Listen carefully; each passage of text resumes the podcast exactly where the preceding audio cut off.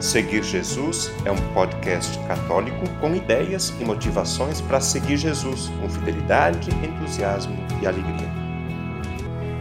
Eu seguirei, eu irei aonde for o Senhor.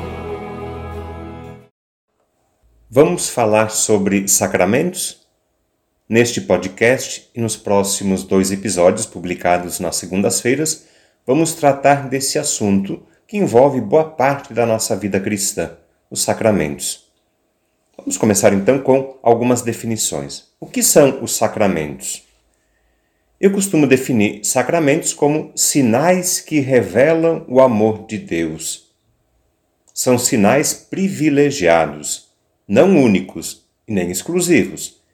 Entendo que o amor de Deus por seus filhos e filhas não pode ser limitado a sete sinais apenas, que são os sacramentos. Por isso, insisto que os sacramentos são sinais privilegiados do amor de Deus. Há muitas outras formas bonitas de compreender os sacramentos. Por exemplo, sacramentos são gestos de Deus em nossa vida. Realizam aquilo que expressam simbolicamente.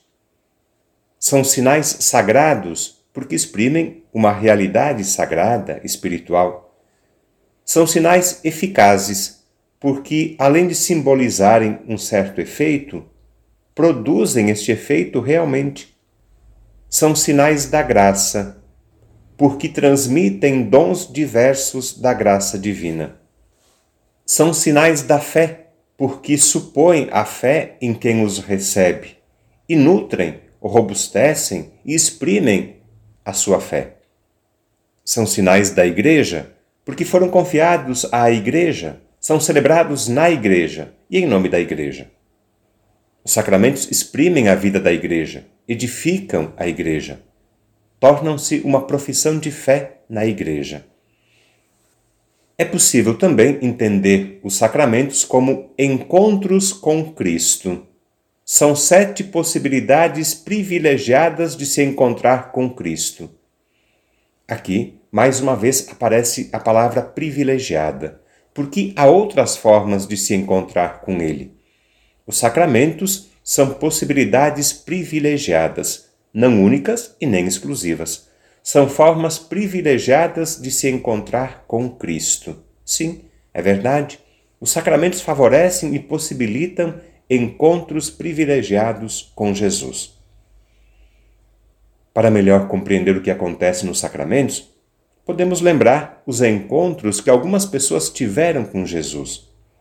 Encontramos registrado nos evangelhos como foram esses encontros. Eu quero lembrar quatro encontros marcantes. Existem outros, sabemos, mas esses quatro podem nos ajudar a viver e experimentar cada sacramento como um encontro privilegiado com Jesus. Primeiro, o encontro de Jesus com a mulher samaritana. Aconteceu perto de um poço. Jesus conversa com ela. Eles falam da água e da sede. Jesus se apresenta como água viva. A mulher pede dessa água que sacia plenamente ela muda de vida e corre para anunciar aos outros a alegria do encontro com Jesus. Segundo, o encontro de Jesus com Zaqueu, o cobrador de impostos. Zaqueu estava no alto de uma árvore. Jesus o chama pelo nome.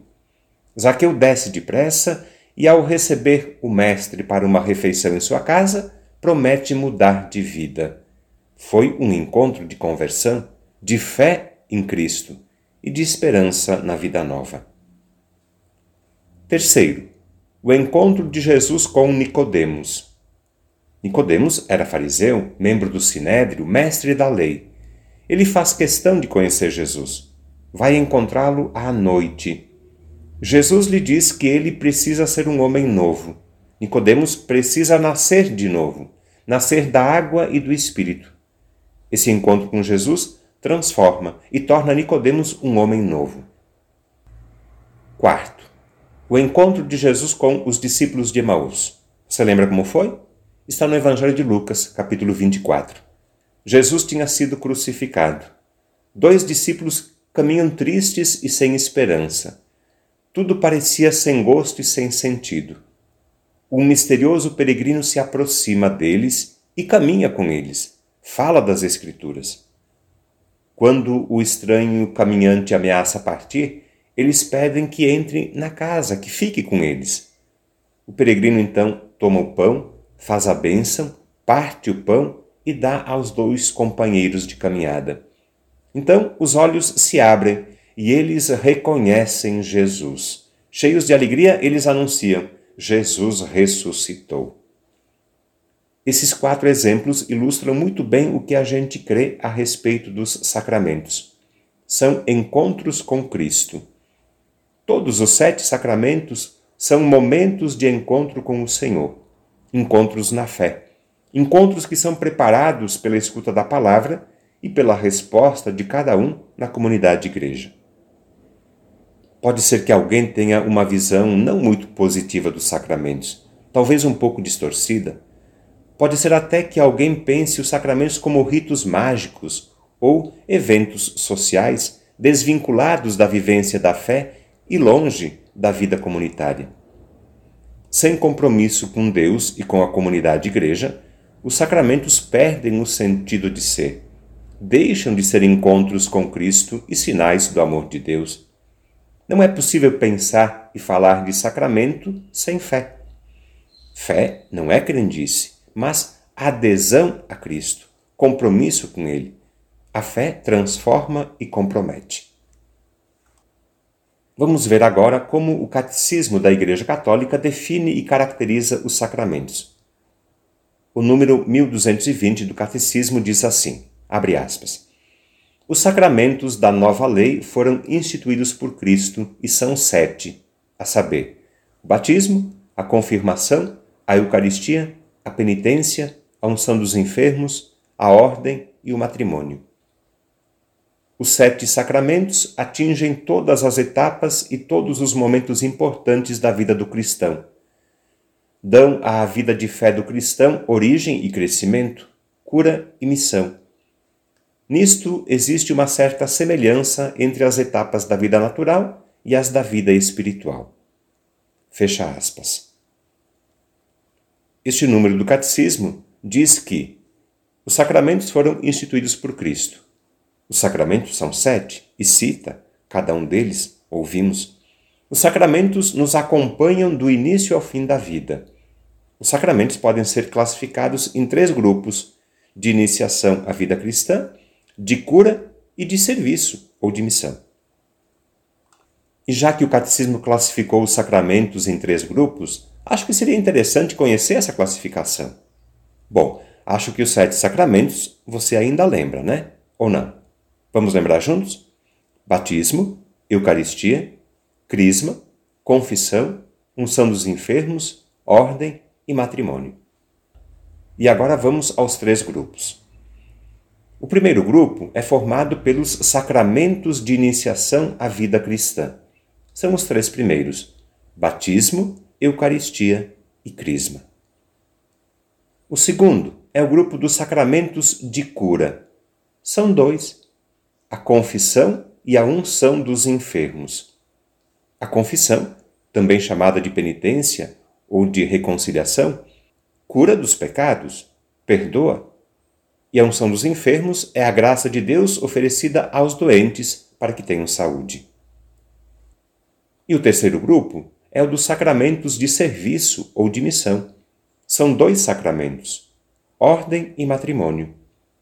São chamados de sacramentos de missão porque aqueles que os recebem assumem uma missão.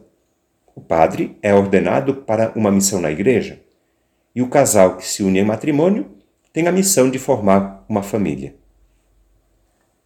No podcast da próxima segunda-feira, vamos tratar dos três sacramentos de iniciação à vida cristã. E no episódio seguinte, vamos falar dos dois sacramentos de cura e nos dois sacramentos de missão. Convido você para acompanhar essas publicações e completar assim o estudo dos sacramentos. Agora, uma informação importante a respeito dos sacramentos. Você sabia que três deles são ministrados uma só vez na vida? Você sabe quais são? Sim? Não? Pense um pouco então. Vamos ver agora se você acertou ou não. Os sacramentos que não podem ser repetidos são o batismo, a crisma e a ordem. Eles não podem ser repetidos porque imprimem na pessoa um caráter sacramental que marca a pessoa por toda a vida. Os outros quatro, Eucaristia, confissão, unção dos enfermos e matrimônio, podem ser recebidos uma segunda vez, ou mais também. Acho que você pode achar estranho e ter se confundido com o matrimônio. Calma, não se assuste. Pense num viúvo que casou na igreja e deseja se casar novamente. Ele vai celebrar o sacramento do matrimônio mais de uma vez. Entendido? Antes de concluir este episódio, eu quero lembrar que os sacramentos sempre envolvem palavras e gestos bem concretos. Uma vez realizados, produzem seu efeito. A linguagem formal diz que cada sacramento tem matéria e forma. Matéria é o material utilizado ou o gesto feito, e forma são as palavras utilizadas. Ao longo dessa semana, eu sugiro que você pense um pouco e tente descobrir qual é a matéria e a forma de cada um dos sete sacramentos. Do batismo, qual é a matéria e a forma? Da Eucaristia, qual é a matéria? Qual é a forma? E da Crisma, qual é a matéria e a forma? E da confissão, e da unção dos enfermos, e da ordem, e do matrimônio? Qual é a matéria? Qual é a forma? Um bom trabalho, então, bom estudo, boa reflexão para você. E até o próximo episódio, então, em que vamos conhecer os sacramentos de iniciação à vida cristã. O conteúdo deste podcast está disponível na internet em diversas plataformas. Cito algumas para você conhecer e escolher: Google Podcasts, Spotify, Apple Podcasts, Anchor e Deezer. Convido você a se inscrever num desses canais para ouvir outros conteúdos já produzidos, compartilhar nos grupos com familiares e amigos e também receber as próximas publicações. Eu lembro que o podcast Seguir Jesus tem duas publicações por semana. No domingo, a homilia do Padre, e na segunda-feira, um conteúdo variado que nos ajuda a seguir Jesus com fidelidade, com entusiasmo e alegria.